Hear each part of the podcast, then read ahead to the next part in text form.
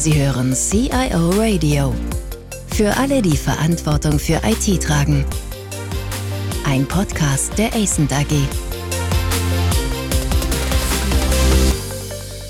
Mein Name ist Olaf Röper. Herzlich willkommen zu einem neuen Podcast des CIO Radios. Unser heutiges Thema ist Fachkräftemangel. Dazu begrüße ich recht herzlich meine zwei Gesprächsgäste. Zum einen Oliver Barthe. Oliver Barthe begann seine Karriere bei Siemens. In verschiedensten Rollen ist er dann äh, zum Beispiel bei DB Schenker Logistics gelandet als SVP, also Senior Vice President IT Governance, CIO oder CDO durchaus in verschiedenen Positionen an verschiedenen Unternehmen. Er versteht sich selbst so ein bisschen als Treiber der Digitalisierung. Er ist Partner bei Ascent und äh, möchte Kunden helfen bei der technologiebasierten Transformation von Unternehmen. Eben alles im Zusammenhang mit dem Thema Digitalisierung. Mein zweiter Gesprächspartner ist Martin Hilwig. Martin Hilwig ist ja bekannt. Das ist ein alter Gesprächsgast, hätte ich schon fast gesagt, hier bei unserem Podcast. Wir haben verschiedene Szenarien miteinander durchgespielt. New Work. Wir haben auch einen Podcast über Führungskräfte und Fachkräftenachwuchs gemacht. Also er ist, glaube ich, genau der richtige Ansprechpartner, um hier eine Sicht einzunehmen, wie denn der aktuelle Stand der Forschung ist, wie seine eigenen Erkenntnisse aus seinen Beratungen sich darstellen stellen zu den Themen, die ich auch mit Oliver besprechen möchte.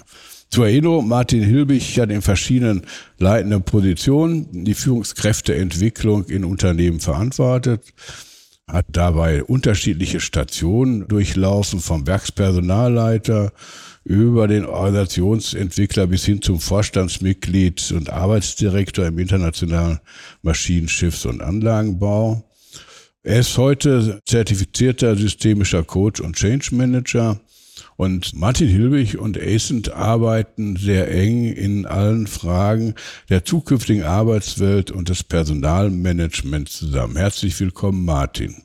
Ja, hallo Olaf. Hallo Oliver. Freue mich über unser Gespräch heute Morgen. Super. Ja, das Thema Oliver ist Fachkräftemangel.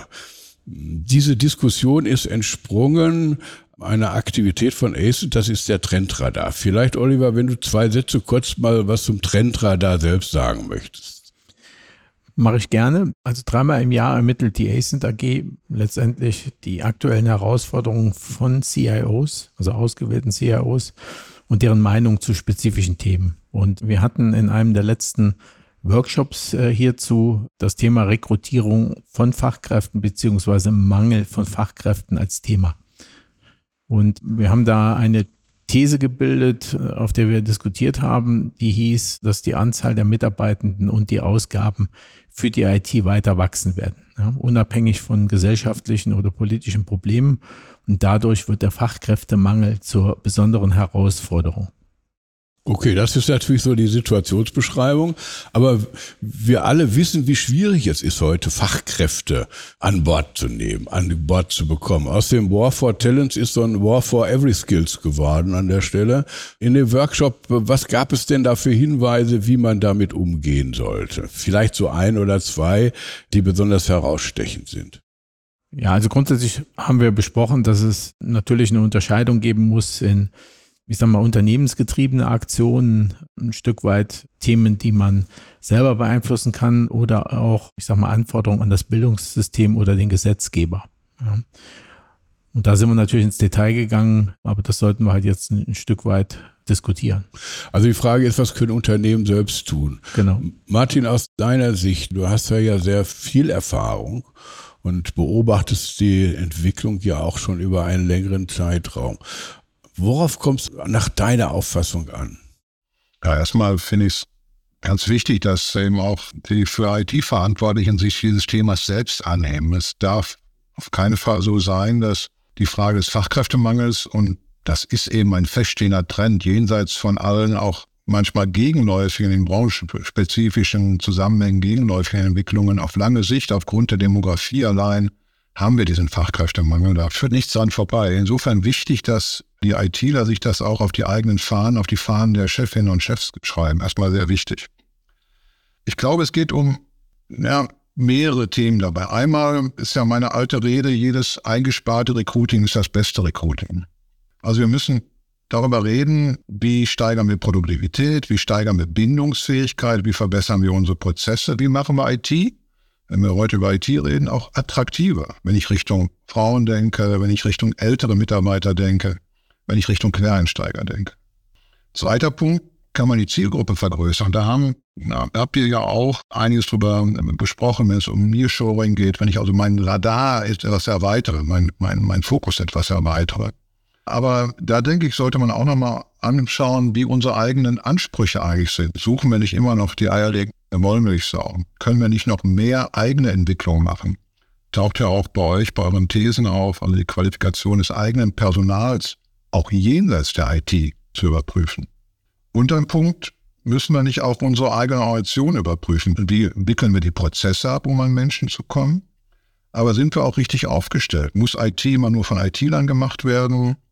Müssen ITler unter dem Gesichtspunkt Attraktivität denn immer in der IT bleiben? Kann es nicht mehr Durchlässigkeit geben?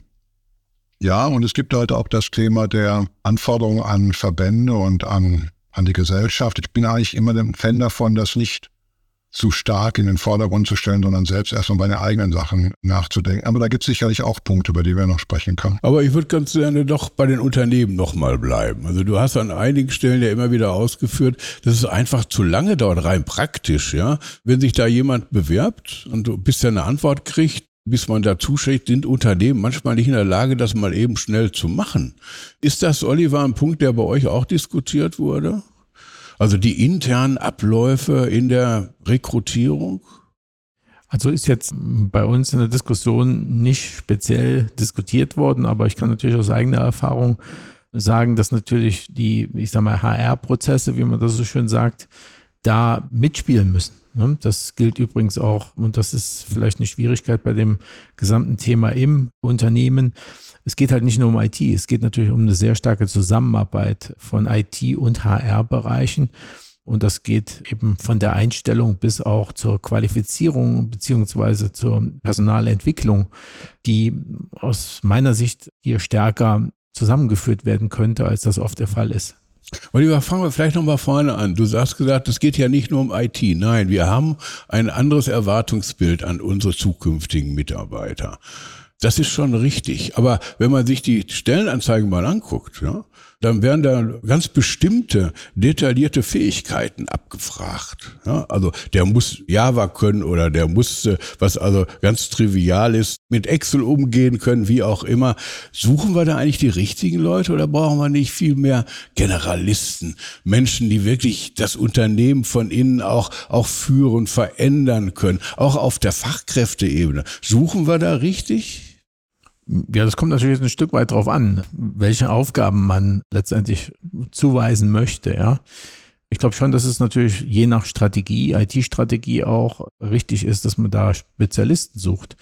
Was natürlich dabei beachtet werden muss, ist, dass man diese Spezialisten äh, selten in der in den Qualifikationsprofilen wirklich bekommt, die man da teilweise einfordert. Ja, also die werden vielleicht Java Entwicklungsskills haben, haben aber vielleicht in kulturell, ich sag mal, einen anderen Horizont, den man natürlich dann als Unternehmen berücksichtigen muss. Und da kommen natürlich auch sehr viele Fragestellungen, können denn eigentlich all die Anforderungen sozusagen erfüllt werden? Und muss der Java-Entwickler von der Universität kommen? Ja, das mal als einfaches Beispiel.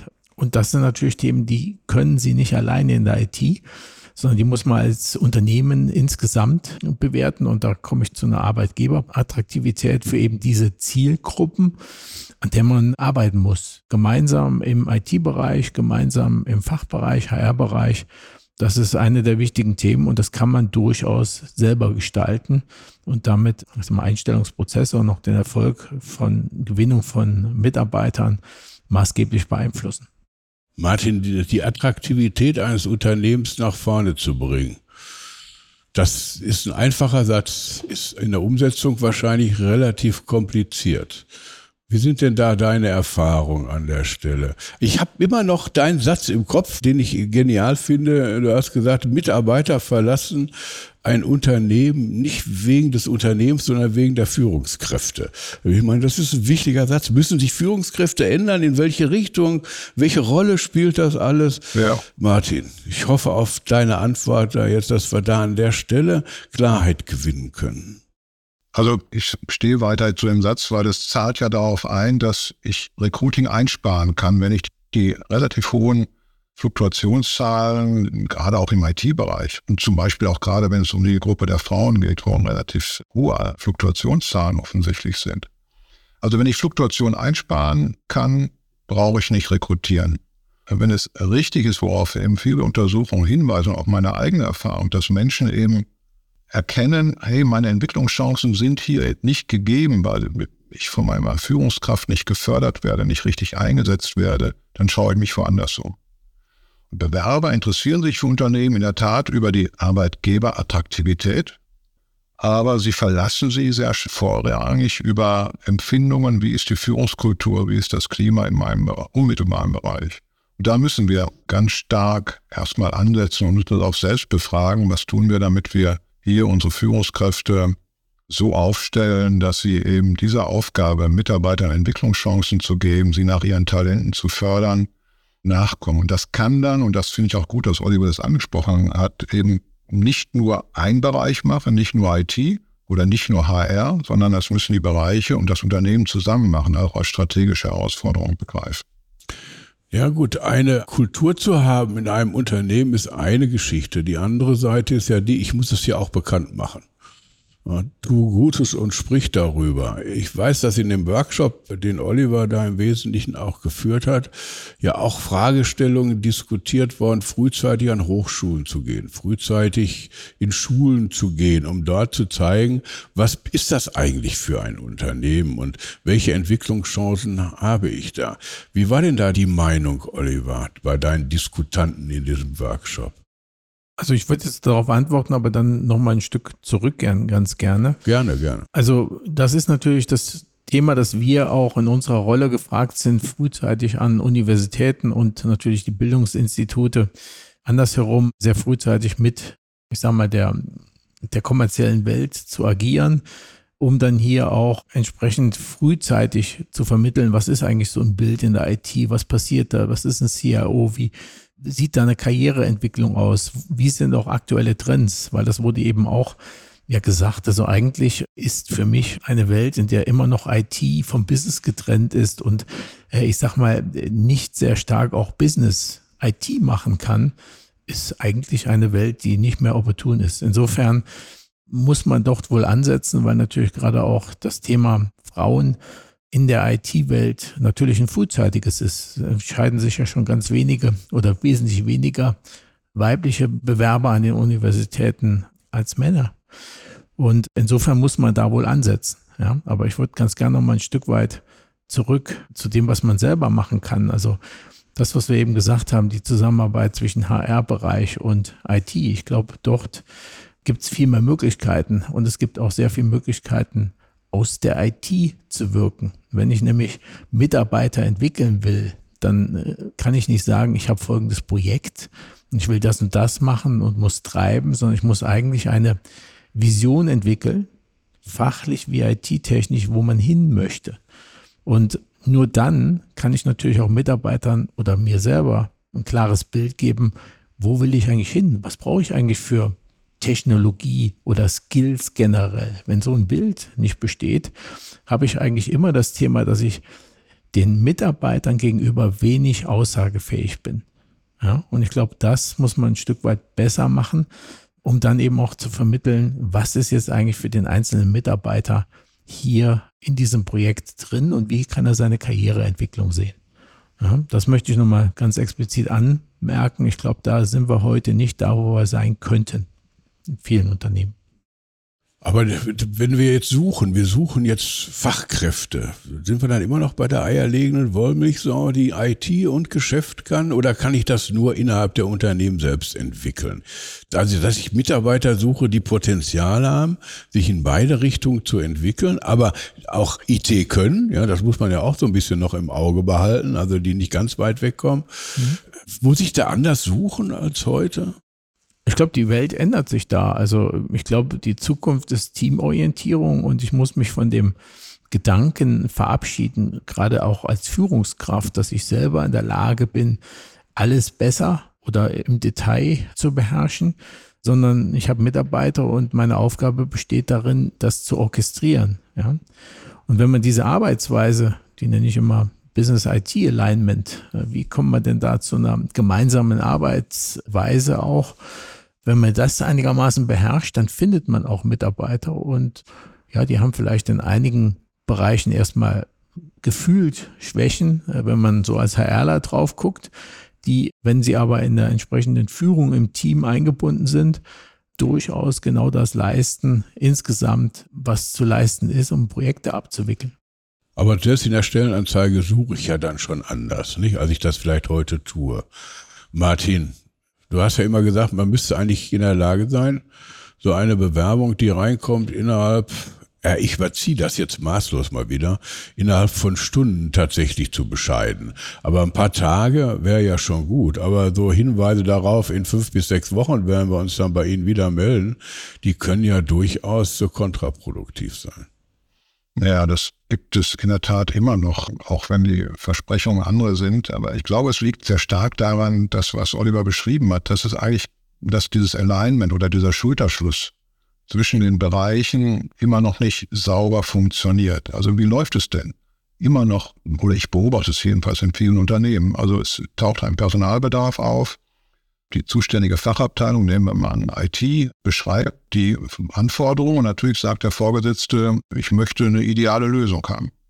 Und dann kommt eben das Profil der eierlegenden Wollmilchsau, von der du gesprochen hast, zustande. Und dann wird diese Anforderung an HR übergeben, also wird quasi über den Zaun geworfen und dann HR gesagt, jetzt mach mal. Und HR macht eine Ausschreibung und publiziert das. Und ja, dann kommen eben mehrere Wochen Prozess raus, weil eben dieses Verzahnen zunächst mal das Feststellen, was brauchen wir überhaupt und was können wir selbst entwickeln, was können wir mit unseren vorhandenen Mitarbeitern, aber auch mit künftigen Mitarbeitern eigentlich selbst entwickeln, nicht erfolgt.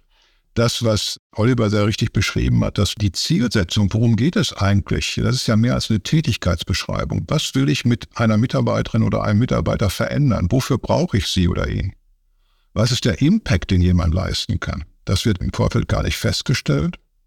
Ja, und dann läuft die HR-Abteilung eben los und sucht jemanden und findet auch Kandidaten. Es bewerben sich auch Kandidaten. Dann läuft der Prozess rückwärts. Dann läuft die Anfrage bei der Fachabteilung, bei dem IT-Leiter möglicherweise. Wann hast du denn Zeit für ein Gespräch? Wann können wir mal auf die Unterlagen gucken zusammen? Der hat aber gar keine Zeit dafür, hat gar keine Termine frei und so zieht sich das. So haben wir dieses Ping-Pong-Spiel hin und her. Und das ist immer noch in vielen Unternehmen jenseits aller Versprechungen, die ich auf den Websites und bei den Kongressen erlebe, de facto immer noch der Fall. Und da stelle ich mir vor, dass wir da von den agilen Methoden lernen, dass wir wirklich gemeinsame Teams bilden. Es ist erkannt, es ist eine strategische Aufgabe. Da müssen wir ran und dass man diesen Prozess, wie kommen wir schnell voran, gemeinsam, in diesem Fall HR und IT, eben einen Prozess auflegen und sagen, wie können wir eben dieses Ping-Pong-Spiel unterbinden und schneller zu Lösungen kommen, indem man beispielsweise vorher schon die Termine für Vorstellungsgespräche festlegt und, und, und. Gibt es viele praktische Möglichkeiten. Aber dieses Alignment, von dem Oliver sprach, halte ich für dringend notwendig und auch für verbesserungsbedürftig. Also nach intern ganz sicher am Alignment arbeiten, halten wir mal fest und äh, die Prozesse letztlich auch überdenken und Corporate Identity stärken und letztlich nach außen zu bringen. Wir sollten ein paar Minuten noch verwenden auf die Rahmenbedingungen und wie wir uns die Rahmenbedingungen denn letztlich wünschen. In dem Workshop, Oliver, ist dann auch zur Sprache gekommen, dass Nearshoring eine Lösung wäre, den Fachkräftemangel zu überwinden.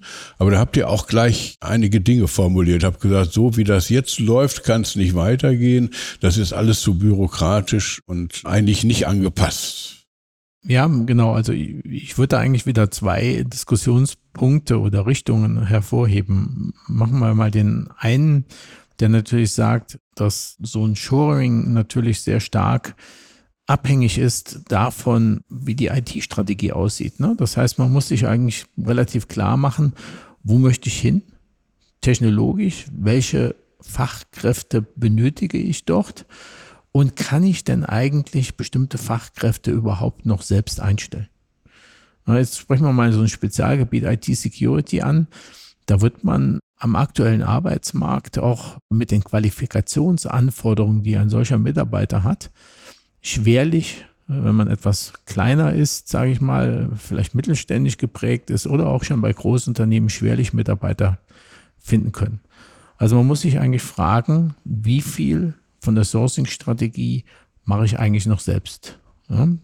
Und da kam eigentlich die Shoring-Diskussion her und da wurde eigentlich nur erwähnt, dass man natürlich nicht nur in Richtung Osteuropa blicken sollte, sondern vermehrt auch Richtung Süden. Westen, ja, Italien ist ja auch bekannt als Land, wo jetzt eigentlich äh, mehr Arbeitnehmer da sind, als der Markt selber aufnehmen kann. Und damit kommt natürlich das Thema Migration, auch wenn es jetzt innerhalb Europa ist, es gibt ja noch andere Migrationsthemen, das ist der zweite Punkt, kommt natürlich das Thema Migration und die Anforderungen an Behörden, an die öffentliche Verwaltung zum Tragen, wo man natürlich sagt, hm, das geht alles ein bisschen langsam und erscheint zumindest bürokratisch. Ne? Als Megatrend kann man natürlich sagen, wenn man da neueste Studien äh, verfolgt, auch von McKinsey, dass generell die öffentliche Verwaltung Thema ist, was aufgrund Fachkräftemangel wahrscheinlich in den nächsten Jahren nicht so schnell weiterentwickelt wird. Ne? Also das ist natürlich ein, ein Thema, was insbesondere wirkt gegen, ich sag mal, nicht administrative Hürden, ja, weil die Digitalisierung dort selbst ein bisschen stockt. Das war eigentlich die Diskussion, die wir hatten. Martin, aus deiner Sicht, du hast ja auch, wir unterhielten uns darüber mal, persönliche Erfahrungen mit Ausländerbehörden machen dürfen. Ja. Ist das ein gangbarer Weg oder dauert das endlos lange, bis sich da Verhältnisse so ändern, dass man flexibel auf Menschen zugehen kann? Also ich kann jedem, auch der IT-Fachkräfte rekrutieren möchte aus dem Ausland und sie hier nach Deutschland holen will, nur empfehlen, eine Ausländerbehörde zusammen mit jemandem, der sich um eine Arbeitsgenehmigung bemüht, mal zu besuchen. Und das kann man ja machen. Man kann jemanden begleiten dazu. Ich habe das eben ehrenamtlich immer wieder gemacht. Mit Einzelnen, dann mit Menschen aus dem Umfeld von geflüchteten Menschen, die mit Duldung oder mit Asylbewerbung hier sind, wo natürlich auch Kandidaten für IT-Aufgaben zu gewinnen wären, möglicherweise. Die Ausländerbehörden leiden unter einem extremen Personalmangel. Und sie leiden auch darunter, dass sie in meiner Wahrnehmung eher ein polizeiliches Selbstverständnis haben und eben nicht ein Selbstverständnis haben, und es wird ihnen auch nicht vermittelt, den Mitarbeiterinnen und Mitarbeitern, dass es darum geht, eben Talente zu gewinnen. Also diese Aufgabe ist dort nicht angekommen bisher. Und da müssen wir, ich mache das auch gerade hier in meiner Kommune, kräftig daran arbeiten, um dieses Verständnis zu verändern. Das ist wirklich eine Aufgabe, die auch mit den Verbänden zusammen angegangen werden muss. Im letzten Jahr hat Herr Wollsiefen, der Präsident des Deutschen Handwerks, von den Ausländerabwehrbehörden gesprochen. Im Zusammenhang mit der Anwerbung von Handwerk aus anderen Ländern und auch der Gewinnung unter den von Handwerkern aus dem Bereich von Migranten, von Menschen in Einwanderungsgeschichte, die bereits hier sind. Ich würde nicht in allen Fällen so gehen, da gibt es zwischen den Kommunen große Unterschiede, aber in vielen Fällen wird es uns mit dem jetzigen Zustand der Ausländerbehörden nicht gelingen, die netto 400.000 Fachkräfte, die wir auf äh, lange Sicht brauchen, pro Jahr zu gewinnen. Das ist, ist nicht machbar. Ich muss ein bisschen auf die Zeit gucken und fasse mal zusammen. Ja. Unternehmen haben eine große Anzahl von Herausforderungen zu bewältigen in der Frage des Fachkräftemangels. Ein Teil nach innen, Prozesse, Alignment, Corporate Identity, aber auch schneller zu werden, flexibler zu werden. Auf der anderen Seite sicher auch in der Öffentlichkeit als Influencer zu wirken, um dort auch die mentalen Auffassungen, die, die Geschwindigkeiten, die Flexibilität letztlich zu verbessern. Denn davon hängt schon unsere Wirtschaft ab und ob die Wirtschaft auf Dauer erfolgreich sein kann. Es ist nicht nur ein reines IT-Problem. In diesem Sinne bedanke ich mich recht herzlich bei Martin und bei Oliver, dass sie die Zeit genommen haben, das Thema anzusprechen. Es gibt noch vieles zu besprechen. Es gibt dann Verweise jetzt schon mal auf einen weiteren Podcast mit Martin Hilbig. Da geht es auch um Fragestellungen wie dieses doch herausfordernde Navigating to the End of Jobs. Also eine andere Sicht auf die Dinge, wie sich die Arbeitswelt in Zukunft entwickelt wird. Soweit erstmal herzlichen Dank und wir hoffen sehr, dass wir den Zuhörerinnen und Zuhörern einiges an praktischen Hinweisen mit auf den Weg geben konnten. Vielen Dank. Vielen Dank. Vielen Dank von meiner Seite auch. Vielen Dank fürs Zuhören. Mehr Informationen zu diesem Podcast finden Sie unter cioradio.de.